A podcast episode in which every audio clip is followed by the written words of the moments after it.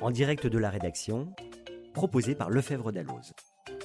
En direct de la rédaction, c'est une série de podcasts qui vous invite à pénétrer au cœur de nos rédactions et à partager le décryptage de l'actualité jurisprudentielle et réglementaire que nos journalistes réalisent chaque jour pour vous, professionnels du chiffre et du droit. L'administration fiscale dispose de la possibilité d'indemniser des personnes, couramment dénommées lanceurs d'alerte ou aviseurs fiscaux, lorsque les informations qui lui sont transmises permettent de révéler des comportements frauduleux. Présentation de ce dispositif qui semble porter ses fruits. Dans quel cas les lanceurs d'alerte peuvent-ils obtenir une indemnisation de la part de l'administration pour les comportements qu'ils dénoncent? L'indemnisation peut être accordée lorsque les informations fournies par les lanceurs d'alerte permettent de révéler les manquements constatés, notamment dans les domaines suivants. Règles de domiciliation des personnes physiques et de territorialité de l'impôt sur les sociétés, dispositifs destinés à lutter contre l'évasion fiscale internationale, règles d'imposition à la TVA, etc.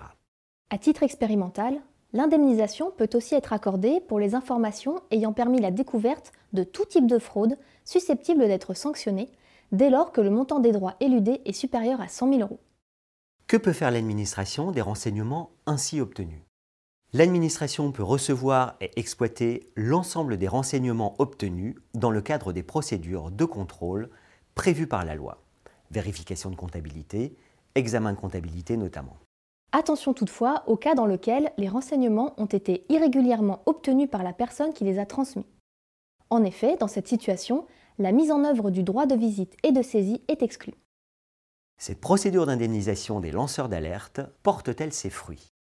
Dans le cadre d'une réponse ministérielle du 2 novembre 2021, l'administration a précisé qu'au 1er septembre 2021, le montant des droits et pénalités recouvrés grâce à des informations portées à sa connaissance dans le cadre de ce dispositif s'élève à plus de 110 millions d'euros. Dans le même temps, le montant global des indemnités versées a représenté 1,83 million d'euros. En direct de la rédaction, c'est fini pour aujourd'hui. À bientôt pour un nouveau numéro. Et d'ici là, restez connectés à l'actualité en vous abonnant à nos revues et en nous suivant sur les réseaux sociaux.